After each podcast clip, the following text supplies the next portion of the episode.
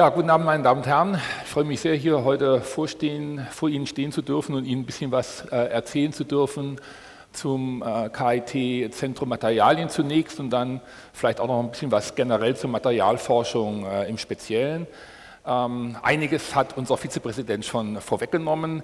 Ähm, die kompetente Einführung liegt sicher auch daran, dass er in seiner äh, forschungsmäßig aktiven Zeit ähm, mit Themen äh, zu tun hatte, die äh, den Mata, der Materialforschung durchaus nahestehen. Ja, ähm, äh, Epochen der Menschheitsgeschichte wurde schon kurz angesprochen. Für die Entwicklung unserer Kultur hat die Verfügbarkeit von Materialien die Entwicklung neuer Verarbeitungsmethoden eine entscheidende Rolle gespielt. Äh, Steinzeit, äh, Kupferzeit, Bronzezeit äh, Steine lagen rum, die konnte man einfach in die Hand nehmen, musste man ein bisschen beklopfen und dann konnte man damit zum Beispiel Tiere zerlegen. Äh, dann bei den Metallen ist es schon etwas schwieriger, die müssen teilweise eingeschmolzen werden in der Eisenzeit. Das kann man schon richtig als Technologie bezeichnen. Da müssen ja noch andere Materialien bereitstehen, also zum Beispiel Kohle, um die äh, erforderlichen Temperaturen zu erzielen. Ja, dann geht es weiter Glas. Wir sind im Moment vielleicht in so etwas, was man die Siliziumzeit äh, nennen könnte. Und äh, ja, was steht vor uns? Die Digitalzeit. Hin und wieder hört man auch, Information wird das Material der Zukunft sein. Das äh, zeichnet sich äh, jetzt erst ab, das werden wir dann äh, noch erleben. Also jedenfalls Materialien und damit natürlich auch die Materialforschung ist etwas, äh, was für die Zukunft auf alle Fälle von Bedeutung sein wird. Ja, ein paar Zahlen noch zum KIT. Äh, das KIT ist eine sehr große Einheit. Keine Angst, ich werde jetzt hier nicht im Detail durchgehen. Ich will vielleicht nur hier an dieser Stelle kurz zeigen, ähm, Vizepräsident Kraft hat in seiner Einführung ja schon auf die Förderung durch die Deutsche Forschungsgemeinschaft über die Cluster äh, Bezug genommen. Ähm, aber wir haben natürlich die Hälfte unseres Mittelstroms kommt auch von der, kommt vom BMBF über die Helmholtz-Gemeinschaft. Und auch da haben wir sehr starke äh, Anstrengungen im Bereich Materialien. Und deswegen haben wir am KIT diese Zentren, ich werde die gleich in der nächsten Folie nochmal zeigen, äh, bebildert, von denen war schon die Rede.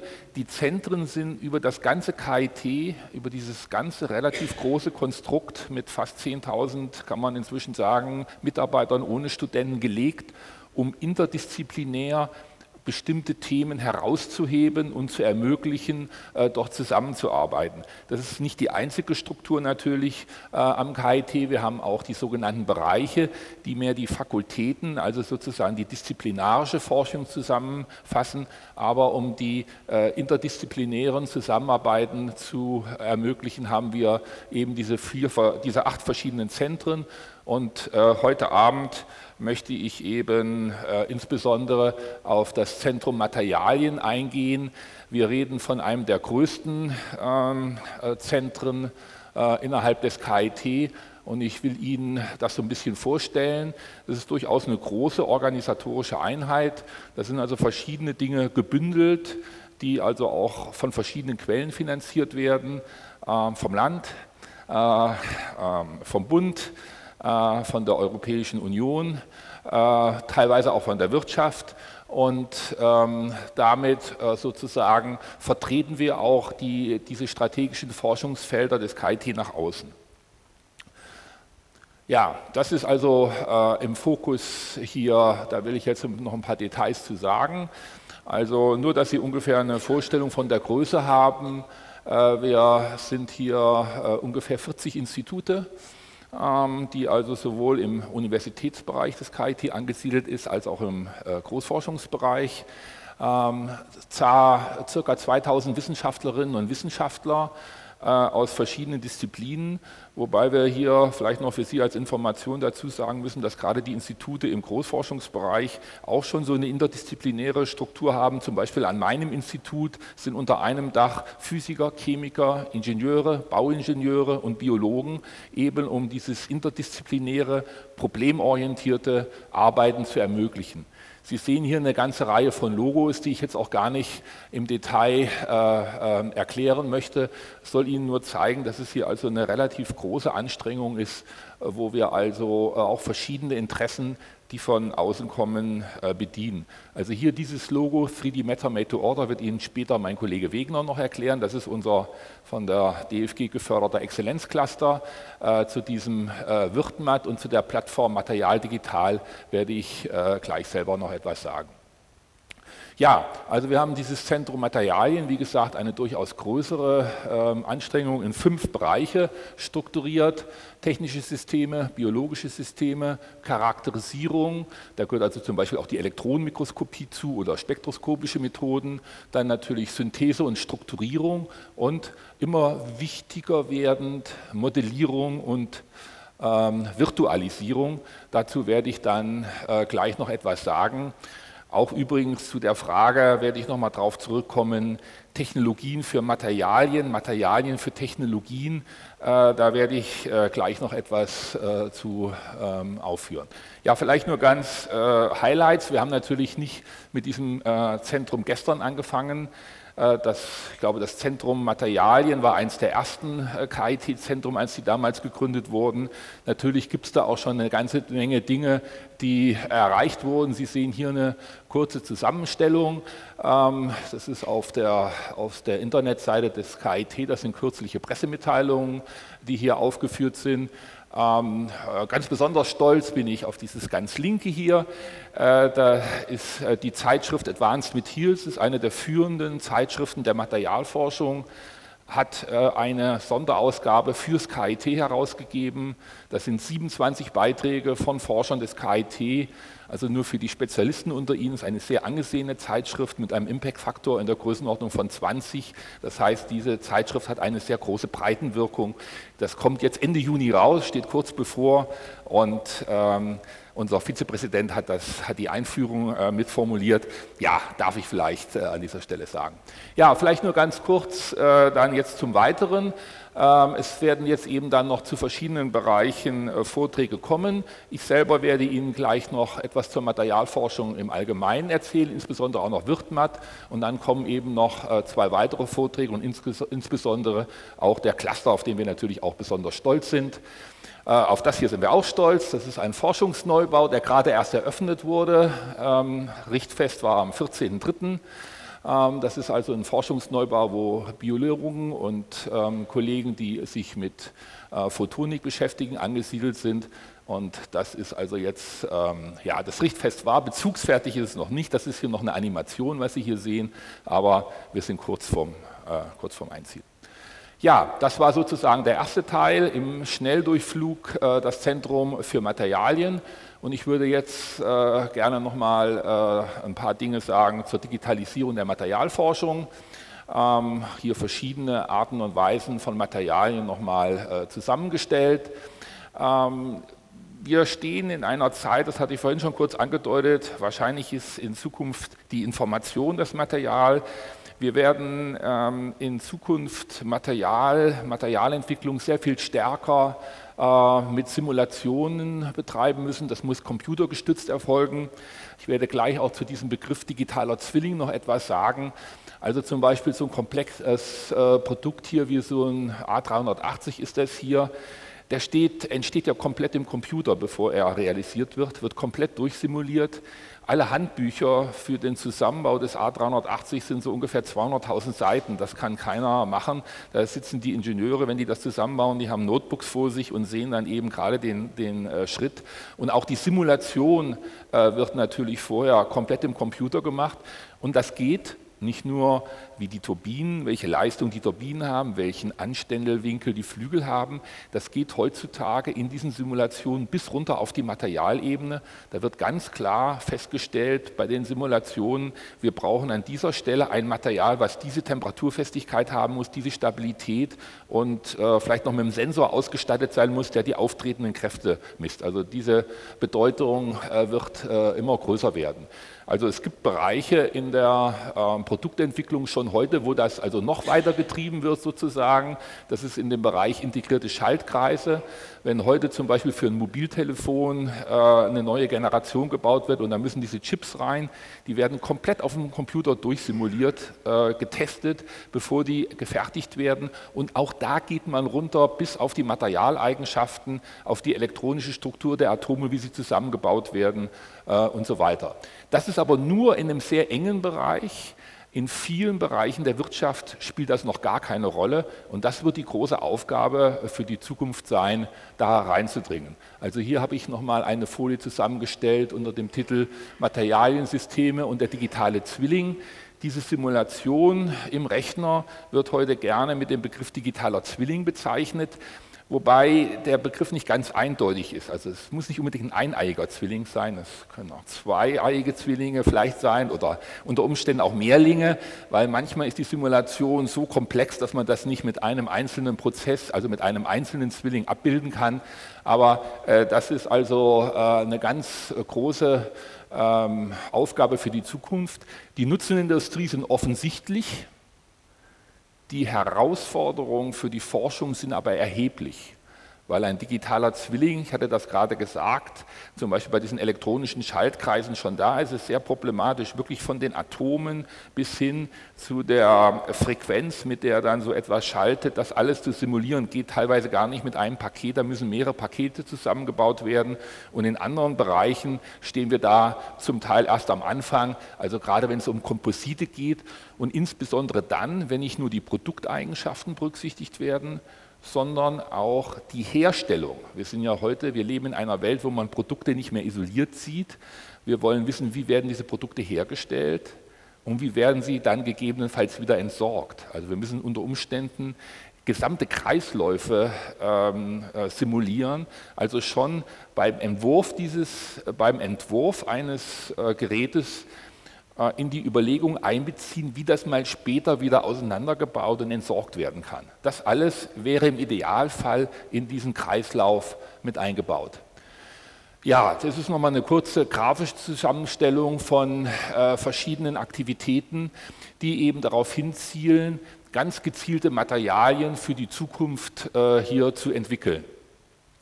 Ähm, da kommt jetzt dieser Punkt rein, Virtualisierung der Materialwissenschaften. Ich habe gleich nochmal eine Folie, wo ich das detailliere. Ich möchte es aber jetzt schon mal sagen. Glauben Sie nicht, dass alle Materialien schon bekannt sind? Also wir haben ja vorhin aufgezählt, Glas, Kupfer, Eisen, ja ein bisschen Silizium. Manchmal hört man von Gallium, Arsenid, da könnte man den Eindruck gewinnen, ist ja eigentlich alles schon bekannt, das muss man jetzt nur noch ein bisschen geschickt mischen und so weiter.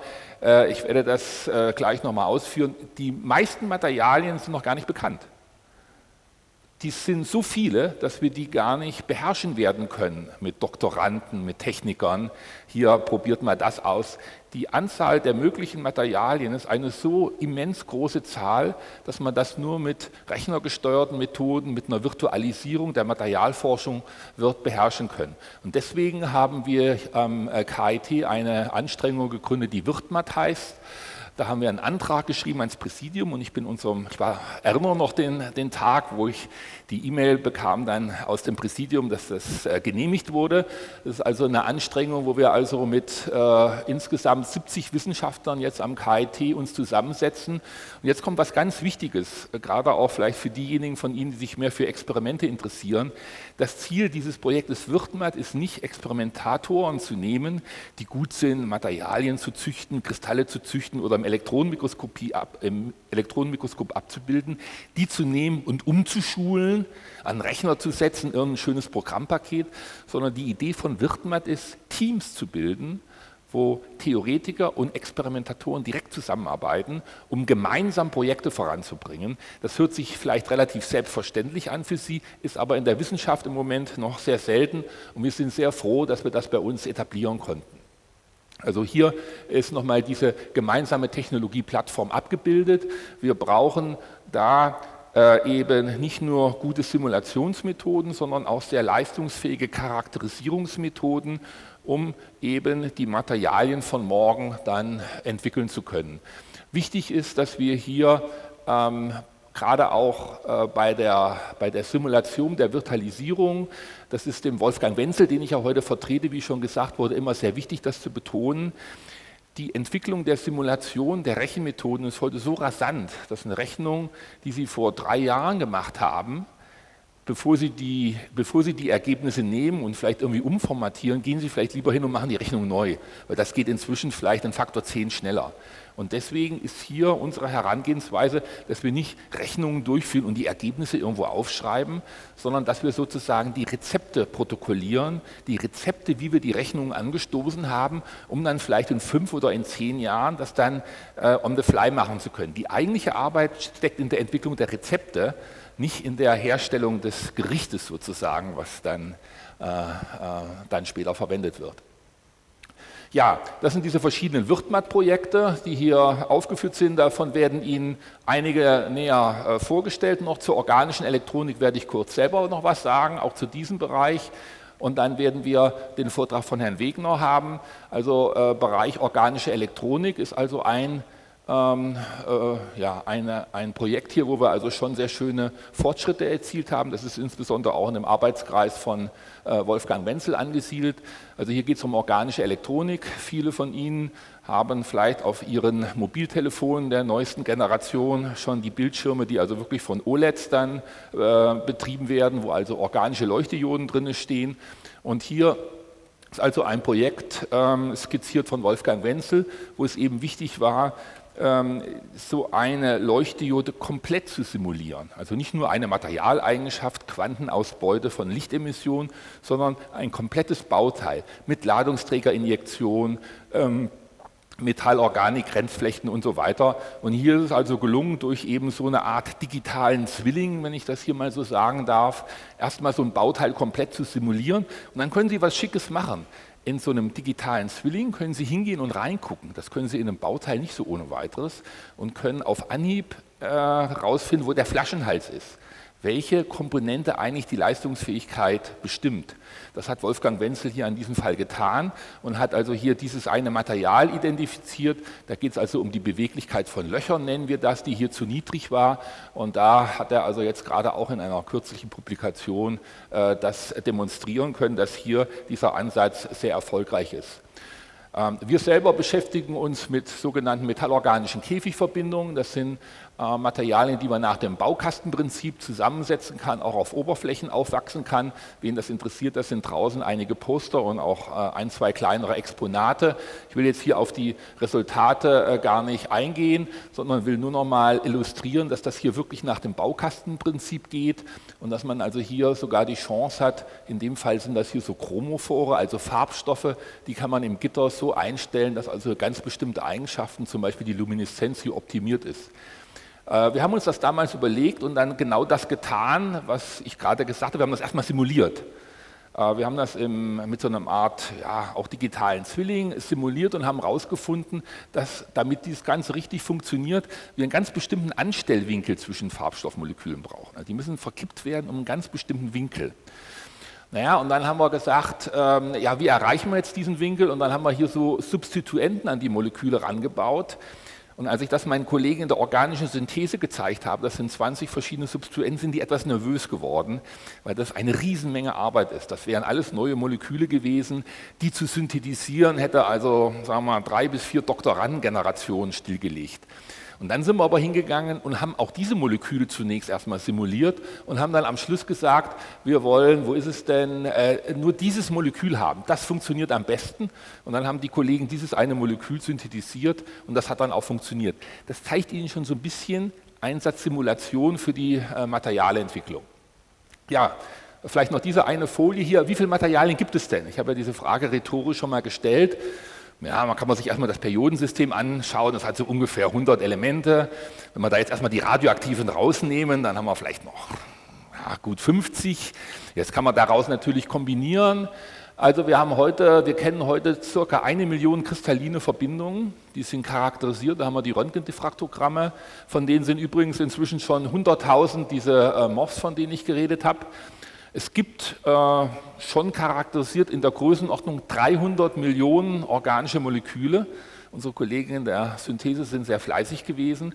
Aber Sie können jetzt selber spielen. Im Prinzip kann man jetzt dieses, jedes dieser Moleküle in so ein MOF einbauen und dann haben Sie ja, 300 Millionen Festkörper. Also das ist eine Zahl, die überhaupt nicht mehr beherrschbar ist. Die ist für uns Experimentatoren nicht mehr mit Doktoranden und Technikern bewältigbar. Äh, da brauchen wir dringend Hilfe. Und nochmal die Botschaft äh, von mir an Sie heute ist, die meisten Materialien sind noch nicht bekannt. Und um diesen riesigen Raum beherrschen zu können, brauchen wir Simulationsmethoden, brauchen wir virtuelle Materialentwicklung. Ja, vielleicht nur noch ganz kurz die, die letzten Folien. Diese technologischen Herausforderungen sind jetzt, glaube ich, klar geworden. Das ist natürlich auch eine strukturelle Herausforderung. Das kann dann, das sieht man sehr schnell, ein einzelnes Forschungszentrum, selbst wenn es wie das KIT eine gewisse kritische Größe erreicht hat, nicht mehr leisten. Hier ist also eine Vernetzung erforderlich und da haben wir uns also auch sehr engagiert. Also gerade Wolfgang Wenzel, dem ist es gelungen, gerade jetzt erst Bewilligung im Mai, so eine Plattform Material Digital, die vom BMBF gefördert wird, hier nach Karlsruhe zu holen.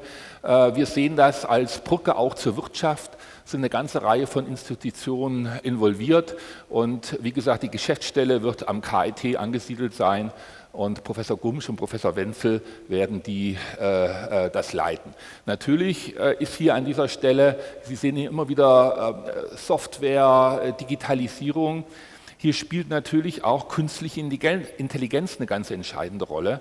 Also dieses Sondieren der Materialräume so, dass man mit geeigneten Verfahren das Wissen, was schon da ist, geeignet kategorisiert und dann daraus ableitet, in welche Richtung man gehen soll bei der Materialforschung, das wird essentiell sein und das ist auch etwas, was wir im Moment gerade aufbauen. Meine Damen und Herren, damit bin ich am Ende gekommen. Äh, ich hoffe, ich habe Ihnen einige Einblicke geben können. Äh, ich bin gerne nachher beim Empfang bereit, auf die ein oder andere Frage dann äh, zu antworten. Vielen Dank für Ihre Aufmerksamkeit.